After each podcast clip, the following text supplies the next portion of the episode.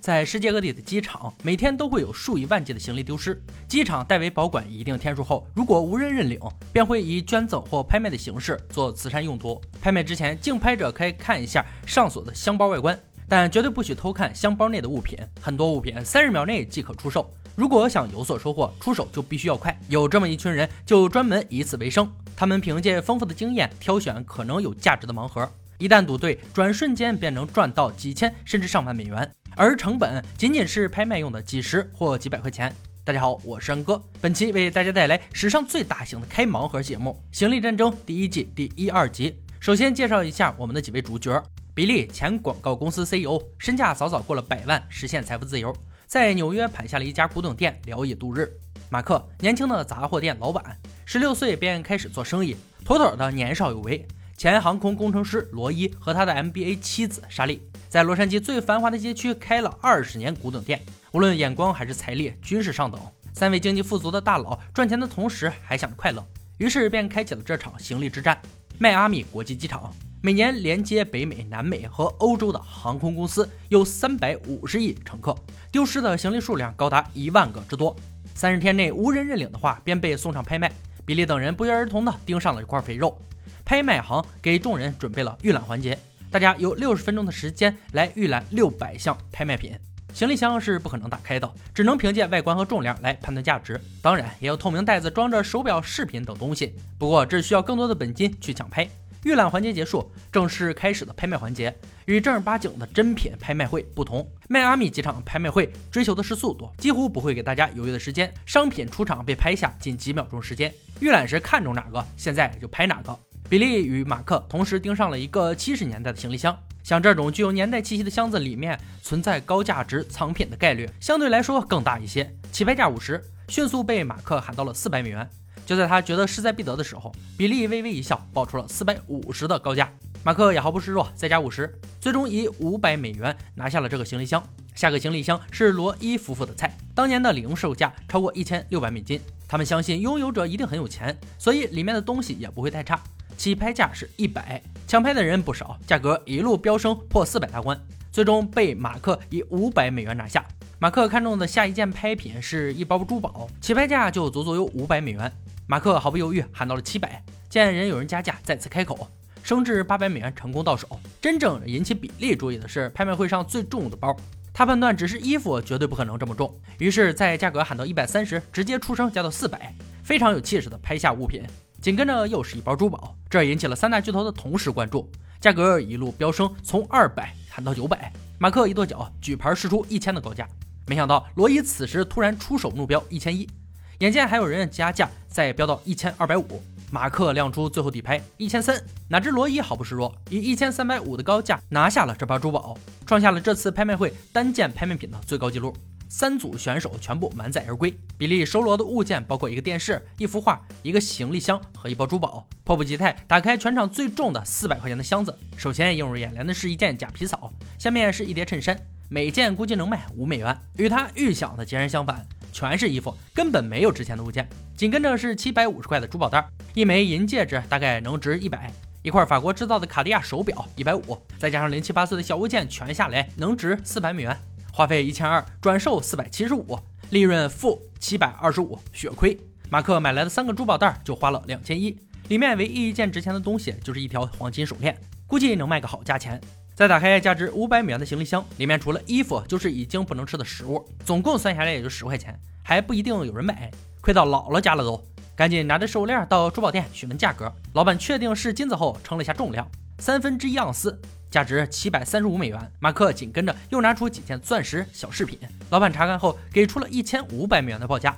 最后压轴的是重重的一袋黄金首饰，足足值四千美元。他这次拍卖总共花费三千八，全部转售后赚取一万零一百美元，利润足足有六千三百美元。马克这波大赚特赚。罗伊夫妇在花费一千三百五十美元买来的珠宝袋中找到了一块女性劳力士手表。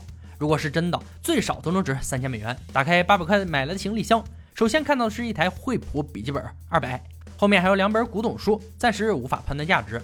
赶紧到镇上古董店进行询价。老板拿到手中翻看后给出报价：第一本七十五，第二本七百五，加上电脑一共一千零二十五。又小赚一笔。全部算下来花费三千，转售八千五，利润两千八，小赚。三组盲盒大佬第一次的较量各有盈亏，马不停蹄的赶往下一个场子继续淘宝。伦敦机场每年有超过十亿人通过这个快速交通网络，近五十万个袋子丢失或遗落，六个月内无人认领便会送到格里斯比拍卖行，这里便是盲盒挑战者们的新目标，依旧是六十分钟的预览环节。大家要利用这段时间，在六百多件物品中找到自己的猎物。比利看中了一个红黑相间的包裹，看起来不起眼的东西，往往会给人惊喜。还有衣服，十六世纪的绅士画作，他愿意出两千英镑将其拿下。罗伊夫妇发现了不少盒子，里面或是藏品，或是标本，看起来就价值不菲。还有一枚吉普赛戒指，非常有分量。马克依旧对首饰、珠宝等东西感兴趣，他认为这类物件的风险较低。交付押金、领号牌后，众人进入会场。拍卖环节正式开始。最开始的电吉他、手表、电子琴等东西以飞快的速度落入竞拍者手中。三位大佬虽然都举牌，但也是全抱着试试看的态度，没有认真。看到那枚吉普赛戒指出场，让所有人都眼前一亮。很快就被喊到了六百多英镑。几轮竞拍后，又被比利提到了七百。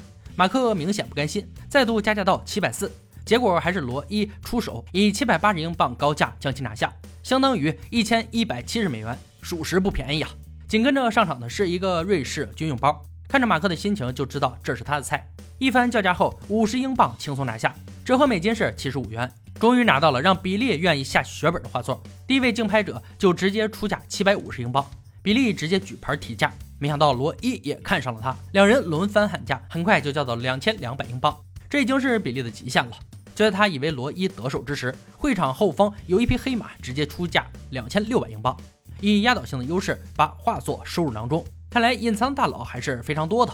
很快，比利看中的黑红相间的包裹现身，第一次他势在必得，花费五十英镑拿下，折合七十五美元。参加完紧张刺激的拍卖会，大家基本上都得到了想要的东西。那么接下来就是更加瞩目的拆盲盒环节。比利这次只买到了一个包裹，他将决定此次旅行的成败。稍显紧张的拉开拉链，映入眼帘的是堆叠着的男士衣服。就在比利以为自己要铩羽而归的时候，一条裤子兜里发出的金属撞击的声音，取出来后发现是几枚年代久远的硬币。很明显，这个包裹的主人是个硬币收藏家，还得找专业人士估价。